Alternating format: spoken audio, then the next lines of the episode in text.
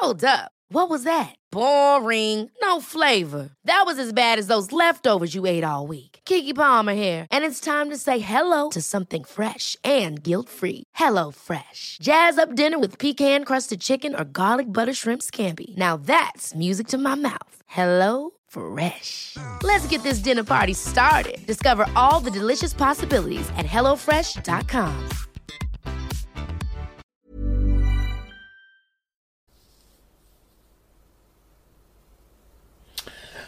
So, hallo ihr Lieben.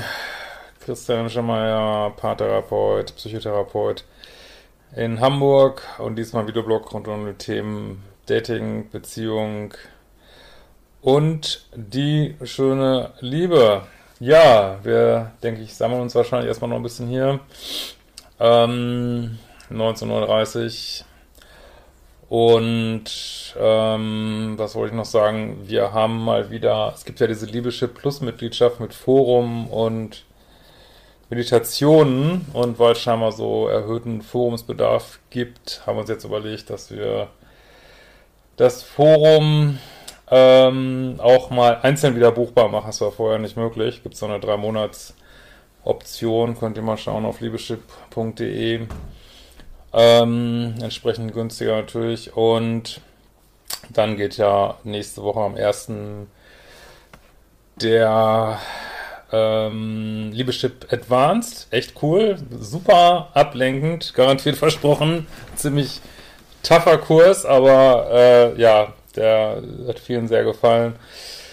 Und was wir wieder haben, hatten wir lange nicht, einen gemeinsamen Start von Ex Detox. Das ist so ein sehr fluffiger, lockerer, ein bisschen, ähm, ja, nicht ganz so Drama-Rama.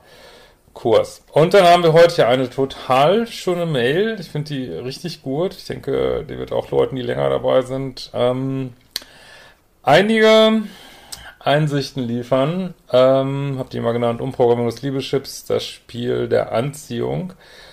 Und du kannst auch solche Nachrichten schreiben über ein Formular auf liebeschip.de oder was euch sonst noch so interessiert gerade.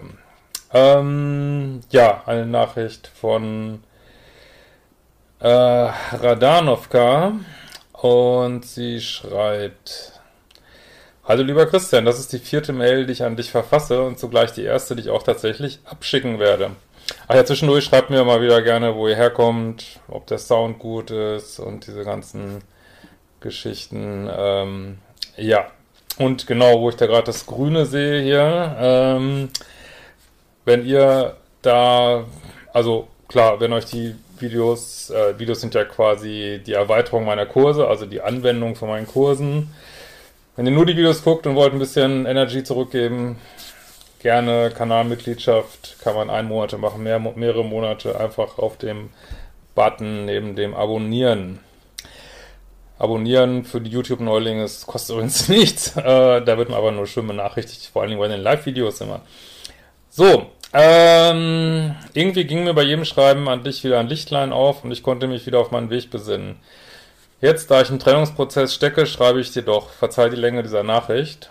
Doch bevor ich gleich mit meiner Geschichte bzw. meinen Fragen loslege, möchte ich dir von Herzen ein großes Dankeschön aussprechen. Wenn du nicht wärst, hätte ich in den letzten Monaten Chip nicht so große Fortschritte gemacht. Durch die auch die Trennung, durch die ich gerade gehe, erträglicher ist als jede meiner früheren Trennungen.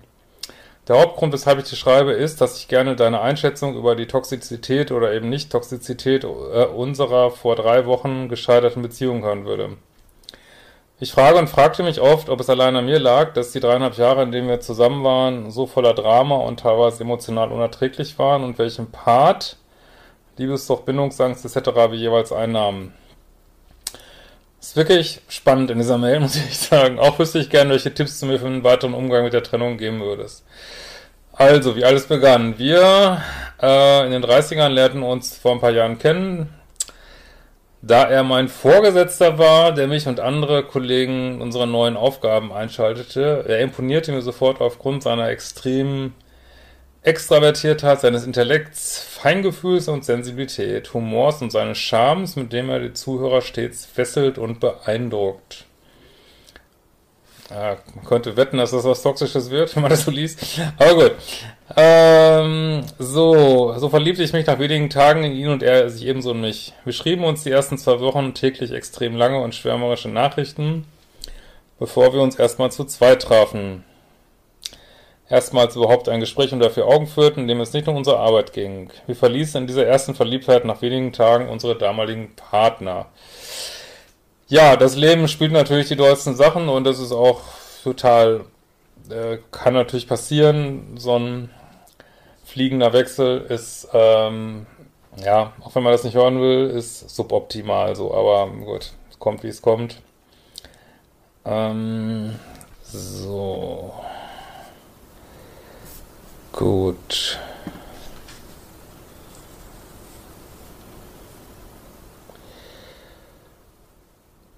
Ähm, so. Und erstmals überhaupt ein Gespräch unter vier Augen führen, in dem es nicht um unsere Arbeit ging. Wie verließ, ah ja, das hatten wir schon. Ich kam aus einer mehrjährigen ähm, Beziehung, in der ich meinen Partner mehrmals betrogen hatte, um ihm quasi im Vorhinein zurückzugeben, was ich selber so sehr fürchtete. Das ist schon, also was jetzt hier schön ist, deswegen ähm, freue ich mich immer solche E-Mails, weil also da bist du ja eindeutig im Minuspol, was, wie wir, wir das hier so sehen. Und äh, ist einfach gut mal davon zu hören, also jetzt ganz wertfrei irgendwie.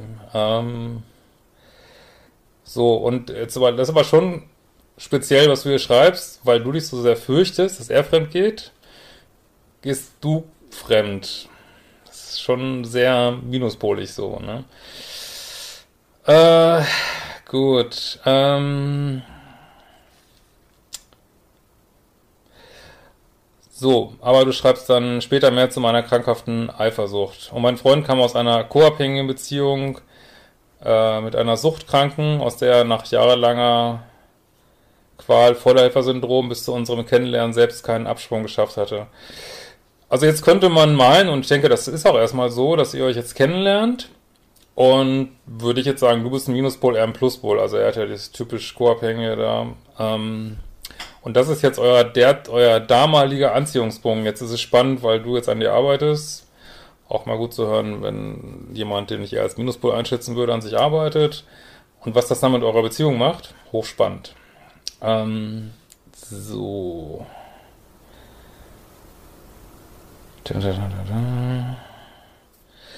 Zur Info gleich im Vorhinein, mein mittlerweile Ex-Freund ist der erste Mann, den ich nie hintergangen habe.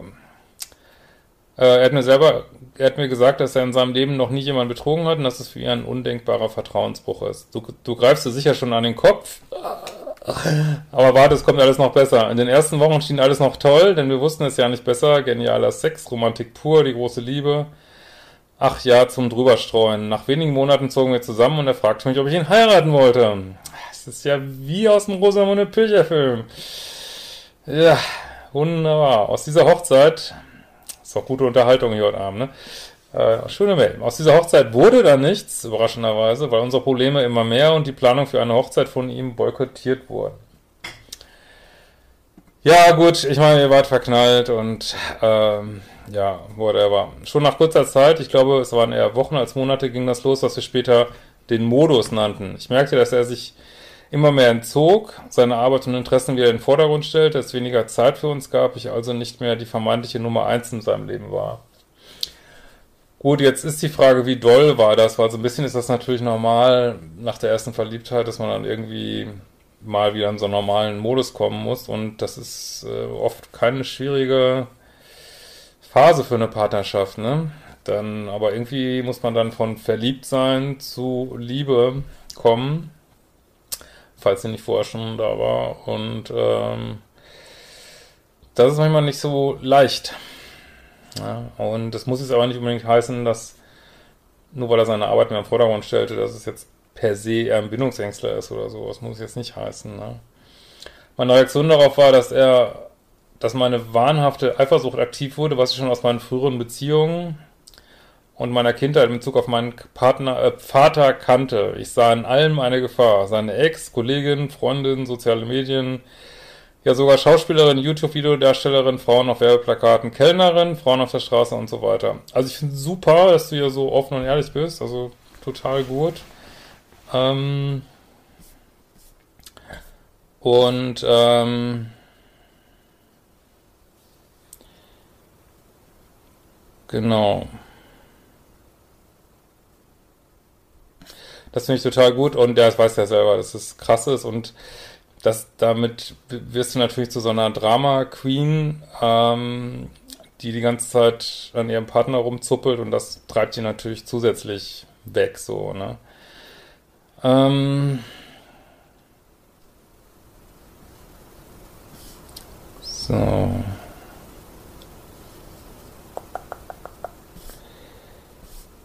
Wo waren wir jetzt?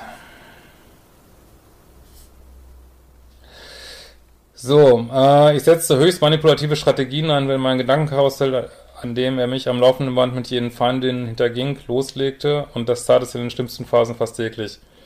Er stieß, sobald er auf mich traf, auf schlechte Laune, böse Blicke, eiserne Schweigen, Kälte, aggressives Verhalten, Streit, Angriffe, Vorwürfe, Anschuldigungen. Ja, volle Drama Queen Verhalten. Und was man hier auch sieht, was ja häufig ist, dass wenn jemand so extrem eifersüchtig ist, das ist also jetzt in dieser Beziehung nicht, das hast du ja schon hingekriegt, aber dass es dann eben auch so ein Thema eigentlich mit selber Fremdgehen gibt, ne? Ähm, anfangs versuchte er noch mir beizustehen, mich quasi zu retten, mit mir zu reden, also er ist ja so ein typisch co-abhängiger Pol hier, doch bald merkte er, dass er gegen all die Dämonen in meinem Kopf nicht ankommen konnte. Das führte natürlich seinerseits zu mehr Rückzug, bis er mir irgendwann sagte, dass er unendlich traurig sei, weil er über ganz normale Situationen aus seinem Alltag nicht mehr mit mir reden könne, was alles zu Streit führen würde. Waren wir zusammen unterwegs, traute er sich nicht mal mehr, sich umzusehen, weil es ja sein könnte, dass sein Blick auf eine attraktive Frau fallen würde. Meine Reaktion wäre dann wieder eine kleine Hölle auf Erden gewesen. Sexuell entzog er sich mir immer mehr, was für mich eine einzige Qual war, weil ich versuchte, ihn in allem zu kontrollieren und weil so diese Bestätigungsquelle für mich wegfiel. Ja, du bist ja echt voll in dem Heiß- und Kalt-Modus und ähm, ist ganz gut mal das aus, aus der Perspektive zu hören von dem, der es macht, wie sowas entstehen kann. Und äh, ja, und wie Kontrolle so eine Beziehung wirklich kaputt macht, ne? Das, wobei ich jetzt will jetzt niemandem die Schuld geben, wie die Beziehung entwickelt. Also ich denke, dein Partner hätte da auch, ähm, also Rückzug war da vielleicht nicht die beste Strategie, weil das macht dich ja immer noch unsicherer und unsicherer. Also es wäre besser gewesen, wenn dein Partner auch Standards und D-Racker ganz klar gesagt hätte, ey, das geht hier nicht ähm, und sich mit dir auseinandergesetzt hätte und gesagt hätte, also so geht's nicht, dann muss ich mich trennen irgendwie und dann aber da geblieben wäre, weil Rückzug und in der Beziehung bleiben äh, triggert dich sicherlich noch mehr an jetzt hier, ne? Deswegen will ich, äh, will ich jetzt nicht dir das automatisch zuschieben. Ähm, ist ja auch, geht auch gar nicht darum, wer die Schuld hat. Das heißt so eine gemeinsame Dynamik. Ähm und ich denke, für ihn ist es auch bekannt, weil das Drama hat er vorher wahrscheinlich mit seiner Suchtpartnerin auch schon gehabt. Und äh, das denke ich halt auch sein Einziehungspunkt. Ne? So.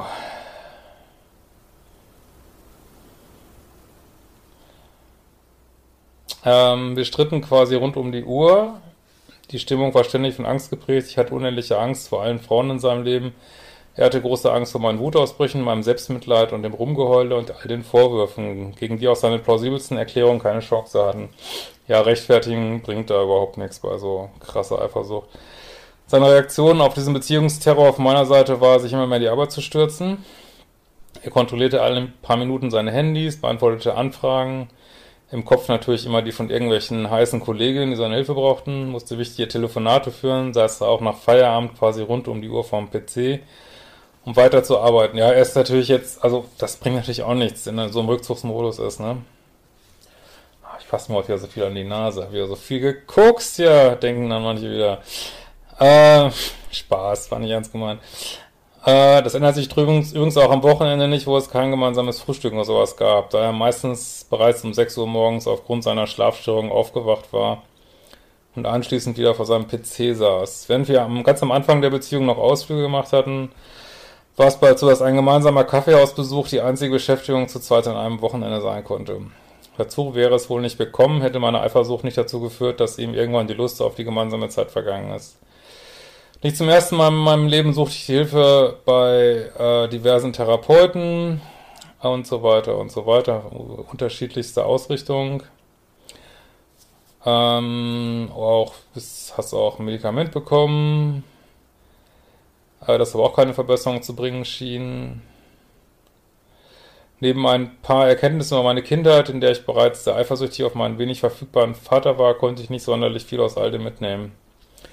Als vor etwa einem Jahr unsere Beziehung zu scheitern drohte, las ich wieder viele Beziehungsratgeber und erkannte, dass ich scheinbar das Drama brauchte, um Eimer zu füllen, um mich nicht mit den Emotionen hinter der Eifersucht auseinandersetzen zu müssen. Ja, bam. Ich lernte den Schmerz in all seiner Intensität zuzulassen, meine Ängste durchzustehen und mich bei all dem, bei all dem alleine um mein inneres Kind zu kümmern, anstatt es zu meinem Freund zu schicken. Perfekt. Gut. Ihn also als Eimerfüller zu beauftragen. Ich führe nun täglich einen Dialog mit dem kleinen Mädchen in mir und habe positive Glaubenssätze zu meiner neuen Grundhaltung gemacht. Sollten Leute, die wahnhafte Eifersucht kennen, auf dieses Video stoßen, so möchte ich hier als Tipp für euch auch sagen, dass ich mich mit meinen eigenen sexuellen Wünschen intensiv auseinandergesetzt und einiges ausprobiert habe, anstatt sie auf meinen Ex-Partner, der mich in diesem ganzen Prozess sehr unterstützt hat, zu projizieren. Und siehe da, meine Ängste vor Betrug wurden tatsächlich kleiner, andere Frauen einfach zu anderen Frauen, anstatt zu Feindinnen. Zurück zu uns, also sehr gut. Ich begann mich immer mehr vom Deckmantel namens Eifersucht zu lösen und lernte in Situationen, die jene alten Ängste in mir auslösten, anders zu reagieren. Schon bald gab es mehrmals pro Woche Situationen, in denen ich in mich hineinlächelte, weil ich wusste, dass ich in derselben Situation noch anderthalb Jahre zuvor manipulieren und attackieren hätte müssen. Doch während ich langsam und erstmals in meinem Leben Fortschritte in Bezug auf meinen Modus merkte, tat mein Partner sich offensichtlich schwer, wieder Vertrauen in unsere Beziehung zu fassen. Das ist jetzt erstmal grundsätzlich verständlich, nachdem es die ganze Zeit vorher anders war. Aber trotzdem sollte er sich natürlich eigentlich freuen. Ne? Ähm, er fürchtete erneutes, unvorgesehenes Agieren im Modus, weil es natürlich auch früher immer mal wieder längere, ruhige Phasen gegeben hatte, nach denen der Vulkan in mir ausbrach. Ich versuchte ihm so viel Zeit und Raum für sich selbst zu geben, wie es mir möglich war.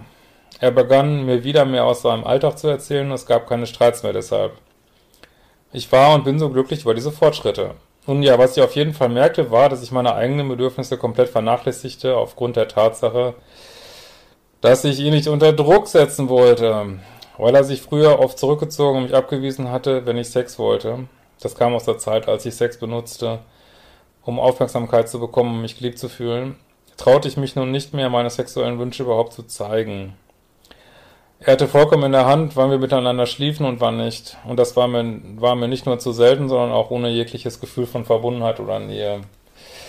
Ja, das ist, was ich mal wieder sage. Jetzt klärst du deine Spielfläche auf eine sehr krasse Art. Also du bist ja von, von wirklich totaler Drama Queen äh, zu jetzt wirklich deine Spielfläche geklärt. Und jetzt siehst du, dass es eben nicht nur an dir lag, sondern dass er eben auch vielleicht ein Thema mit passiver Bindungsangst hat, ich weiß es nicht. Äh, aber es ist eben nicht nur dein Thema ist, dass er ein krasses Rückzugsthema hat, was selbst noch da ist, wenn du dein Verhalten nicht mehr zeigst. Ne? Er hatte vollkommen in der Hand, wann wir miteinander schliefen und wann nicht. Und das war mir nicht nur zu selten, sondern auch ohne... Achso, hatten wir schon. Ich schlug mehrmals Paartherapie vor und er willigte ein, interessierte sich auch dann nicht weiter dafür und der Plan verebbte. Ja, also jetzt haben wir eine ganz interessante Geschichte. Also ihr beide habt da offensichtlich eine krasse Anziehung gehabt. Jetzt hast du dich verändert.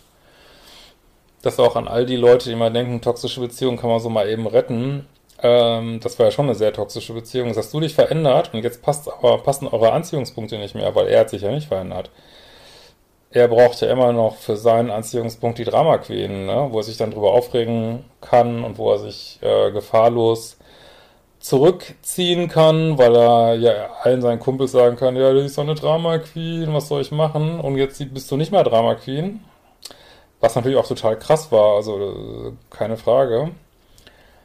Ähm, also jetzt bist du, hast du sozusagen dein Täter-Ding da so ein bisschen bearbeitet oder auch gut bearbeitet.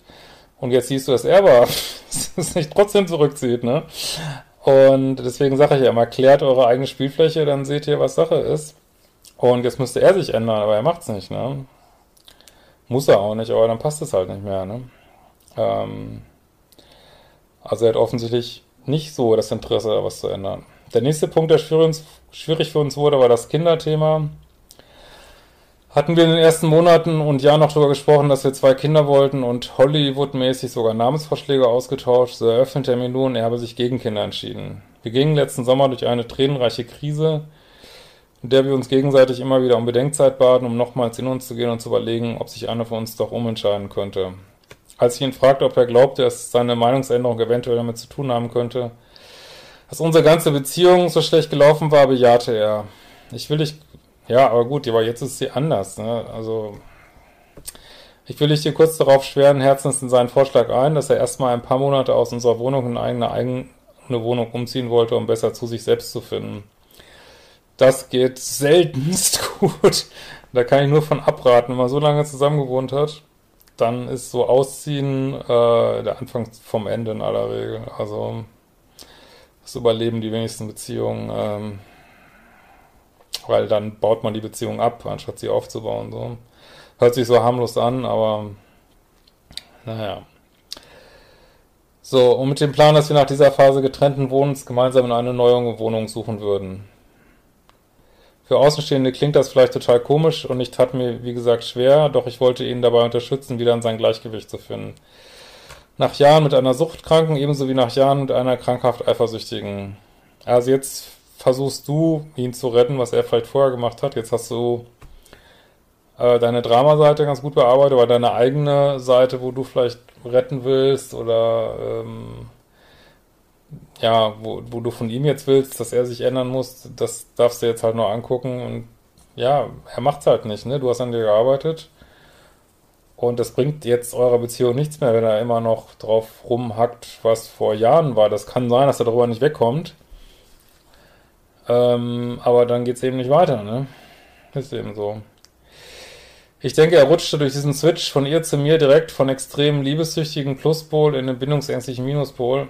Ja, er war bei dir auch erst der liebessüchtige Pluspol.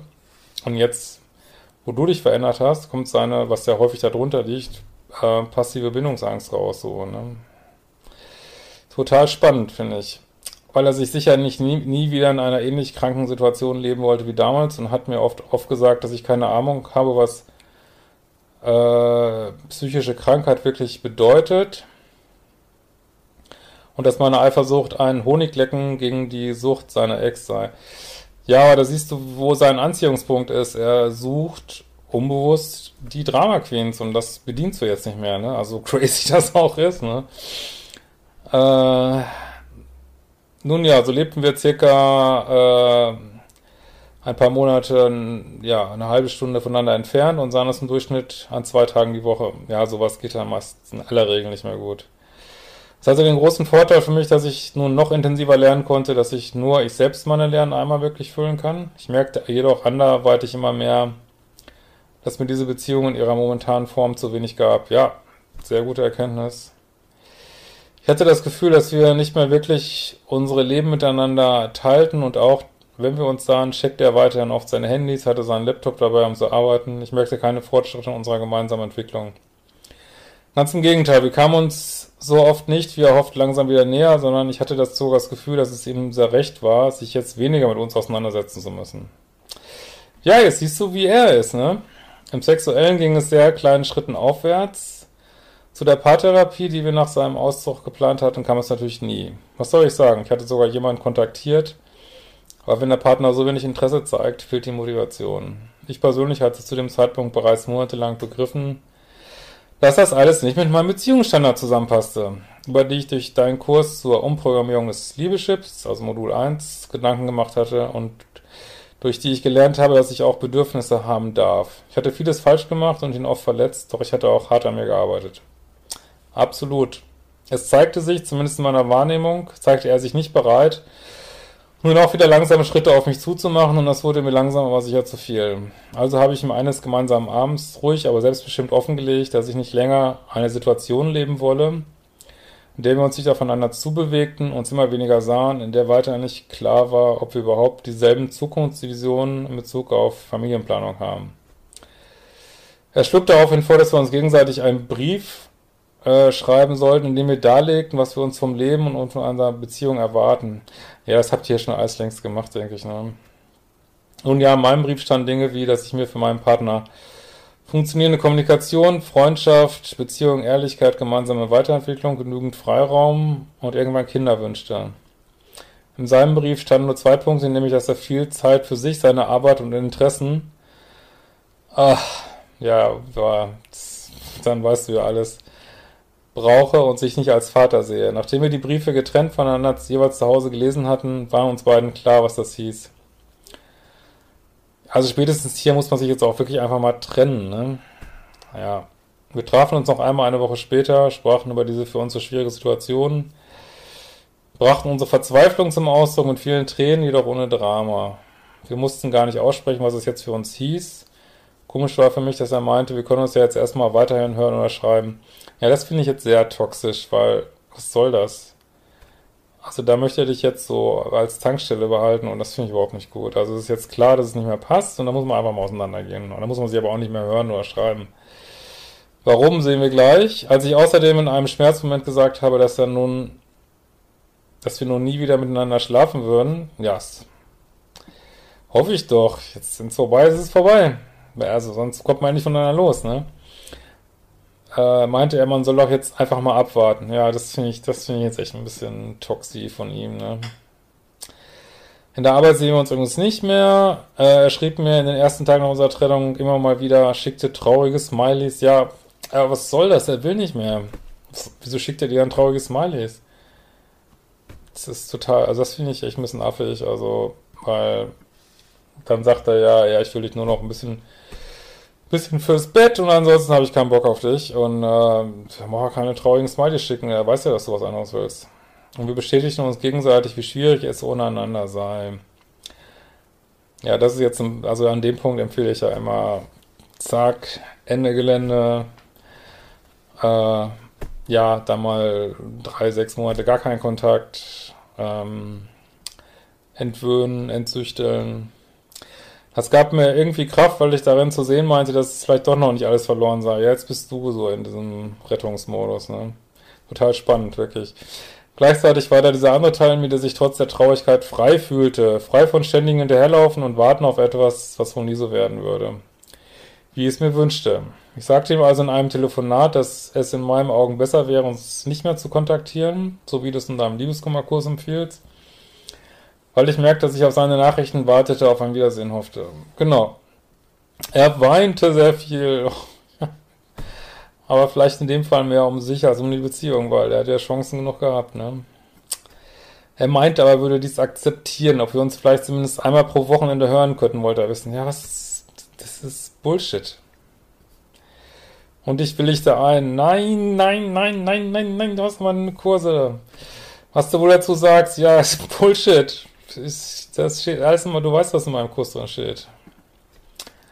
Als ich ihm gestern geschrieben habe, dass ich so gern mit ihm rational und ohne Panikmache über die momentane Corona-Situation sprechen würde, antwortete er mir erst Stunden später, das ist genau was passiert. Dann lässt, also dann lässt man den Menschen im Kontakt und dann verletzt er dich weiter. Das ist genau was passiert dann. Lass es. Ähm, was mich triggerte. Ich fragte ihn, ob er denn überhaupt mit mir telefonieren wollte und er antwortete, es sei vielleicht besser erstmal nur zu schreiben. Oh, jetzt wird's echt gruselig. Und ließ darauf ein, wie geht's dir folgen. Ich antwortete ihm, dass ich teilweise überfordert mit der Situation sei und er wiederum sechs Stunden später meinte, er wolle mich nicht überfordern.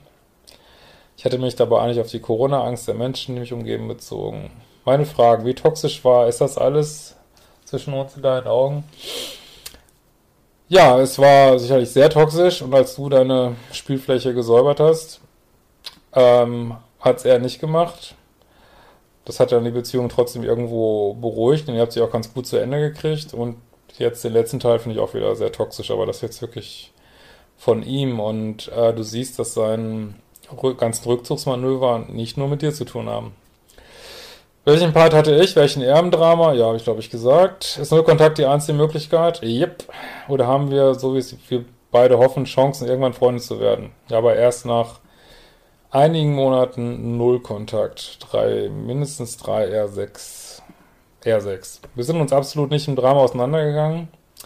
Ja, aber es schleicht sich wieder rein, das merkt man schon richtig. So, äh, bedauern, dass wir nichts retten konnten. Ja, wieso er das ähm, betrauert, weiß ich nicht, weil du hast ihm jetzt 75.000 Chancen gegeben und er wollte sie ja nicht. Ich für mich kann sagen, dass ich auf dem richtigen Weg fühle. Ich kann das alles deshalb ohne Drama und Selbstmitleid durchstehen, weil ich mir vor Augen halte, in wie vielen Dingen wir nicht kompatibel sind. Ja, und noch jetzt noch mehr nach deiner Arbeit an dir. Vielleicht vor allem am Anfang auch toxisch waren. Ich weiß jetzt, was in einer Beziehung, was ich möchte, was ich nicht mehr akzeptieren würde. Und ich weiß, und das ist das Wichtigste, dass ich nicht beim anderen Menschen zu suchen brauche, was ohnehin ich nur mir geben kann. Ich freue mich sehr auf deine Antwort und sage schon mal ein großes Dankeschön. Und freue mich darauf, noch viel aus dem, was mit uns teilst, lernen zu können. Immer weiter so. Alles Liebe aus Usbekistan. So. Ähm, schön. Ja, coole Mail, gell? So, was haben wir hier alles? Ham, Selbstliebe-Challenge, der zu empfehlen. Ja, genau. Lübeck, Bremen, Neuwied, Hannover, Gera, Birges, Essen, München, Christiansand. Wo ist das denn nochmal? Ist in Dänemark, ne? Äh, London. Wow. Ähm, Innsbruck. Die Bändertrennung gemacht. Bindungsängstler melden sich jetzt nochmal, so wie ich treffen kann, ja. Es ist so.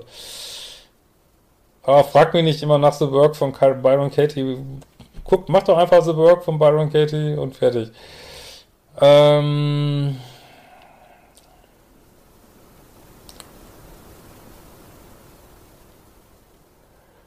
so, wie viel sind wir denn eigentlich heute? Ach, kann ich gerade nicht sehen. So. Meiner siebenmonatigen Beziehung ist es wichtig, dass wir 2020, 2021 zusammenziehen. Ich bin jetzt aber noch nicht so weit und habe es kommuniziert. Kann es sein, dass ich dadurch eine Trennung triggere? Liebe ihn sehr.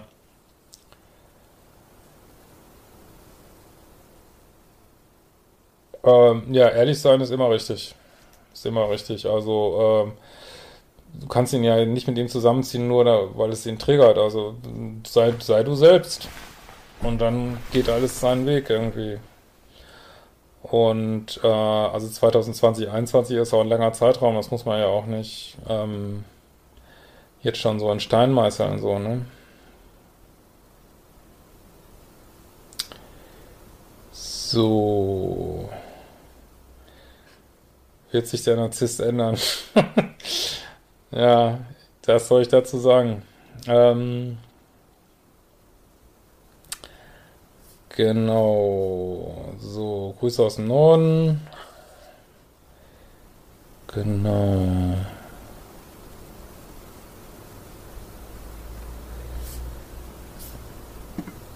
So.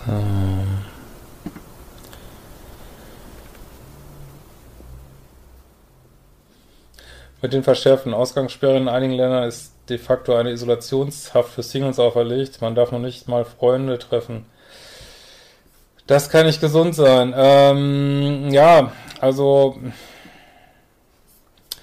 ich muss ja auch sagen, ähm, aber das hoffe, das sehen auch die entsprechenden Stellen, dass also einmal ist es für Singles, also auch für Leute, die so hochdepressiv sind, kann das glaube ich mega schwierig sein für Singles. Ähm, und ähm, ja, auch Leute, sag ich mal so, äh, wie nennt man das hier, diese ähm, ja, diese hochdramatischen Familien, wo so Gewaltgefahr besteht, also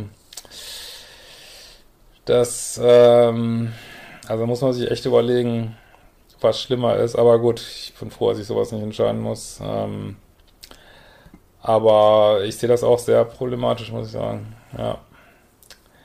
Und jetzt ist es ja auch so ein bisschen wie hier äh, im Krieg so ungefähr. Also äh, also mal gar nicht mehr raus und was weiß ich. Und das macht, glaube ich, schon was mit der Psyche von den Leuten. Also das ist und eine angeknackste Psyche ist ja auch nicht unbedingt gut für die Gesundheit immer so. Also ist schon krass.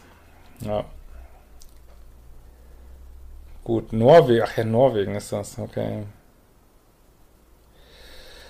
Kannst du mal was zu Frauen sagen, die ein Kind haben wollen? Der Datingmarkt ist völlig leer für sowas. Ja, welcher Datingmarkt? Der Online-Datingmarkt? Ansonsten, ja, ich glaube schon, dass es viele Männer gibt, die ein Kind haben wollen, aber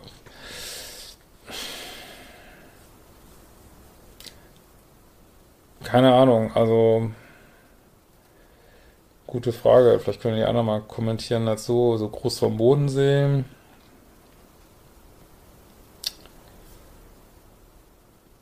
Wie ist es denn auf Tinder? Ja, ich habe gehört, dass ja viele auf Tinder sind, um dann zum Reden jetzt, zum Reden, ne?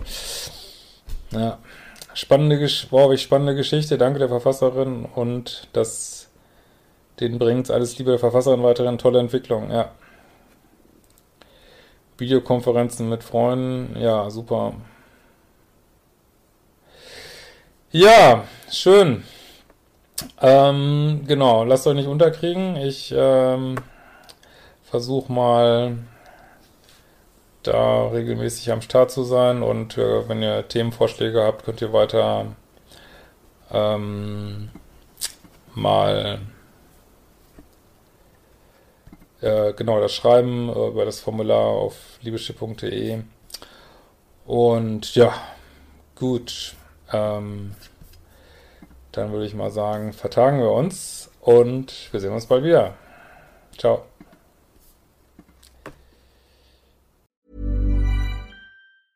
Ever catch yourself eating the same flavorless dinner three days in a row? Dreaming of something better? Well, HelloFresh is your guilt-free dream come true, baby. It's me, Kiki Palmer. Let's wake up those taste buds with hot, juicy pecan-crusted chicken or garlic butter shrimp scampi. Mm. Hello Fresh. Stop dreaming of all the delicious possibilities and dig in at HelloFresh.com. Let's get this dinner party started.